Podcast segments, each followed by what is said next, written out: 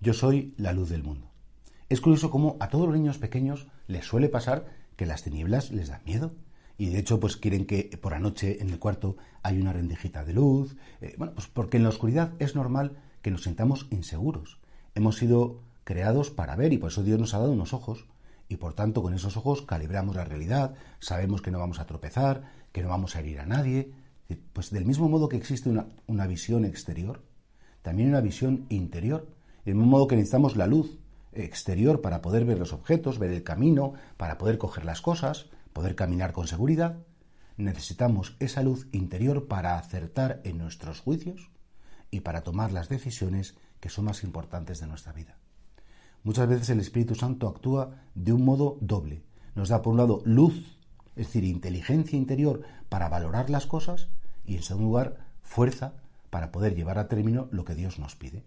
Y por eso qué bonito cuando el Señor dice a sus discípulos, yo soy la luz del mundo. El que me sigue no camina en tinieblas, sino que tendrá la luz de la vida. Es decir, la luz para acertar, la luz para no equivocarse, la luz para tomar las decisiones que efectivamente pues, pues son decisiones que si acierto puedo hacer mucho bien, pero si me equivoco también puedo hacer mucho daño a las personas que están cerca de mí.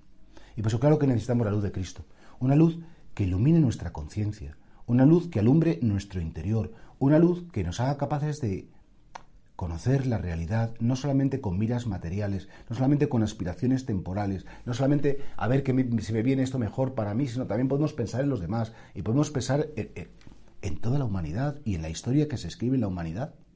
Y por eso pide al Espíritu Santo que te conceda esa luz interior. Qué bonito, ¿verdad? Porque el Espíritu Santo se revela siempre por medio del fuego. Cuando los apóstoles en Pentecostés recibieron esa presencia del Espíritu Santo, aparecieron unas llamaradas de fuego que vinieron a quedarse como encima de sus cabezas, como diciendo, iluminando su entendimiento, porque es el Espíritu de la verdad. El Espíritu del amor de Dios es el Espíritu de la verdad que nos ilumina. Por eso, Dios mío, ¿cuántas veces en mi vida me he equivocado?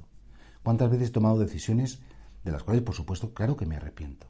Y, qué bonito es, Señor, saber que en ese momento de duda, en ese momento de tentación, en ese momento de, de lo que más falta me va a hacer es una luz interior para que no me vuelva a equivocar. Señor, no, pretendo ser Superman o Superwoman ni hacerlo siempre todo bien, pero sí, por lo menos, Señor, que me dé cuenta, que tenga la inteligencia suficiente para saber cuándo acierto y cuándo me equivoco, cuándo me sale bien y cuándo me salen mal las cosas y no tenga esa soberbia, porque la soberbia es la peor ceguera que puede suceder en el corazón. Y que efectivamente, pues, Señor, pues que tenga esa capacidad para decir, estoy ciego, me equivoco, tengo límites, o que tengas honestidad para decir, Señor, pues contigo voy a salir adelante. Que tú seas, Señor, la luz que nos ilumine siempre y que no andemos nunca en esas tinieblas interiores que nos hacen hacer daño a los demás.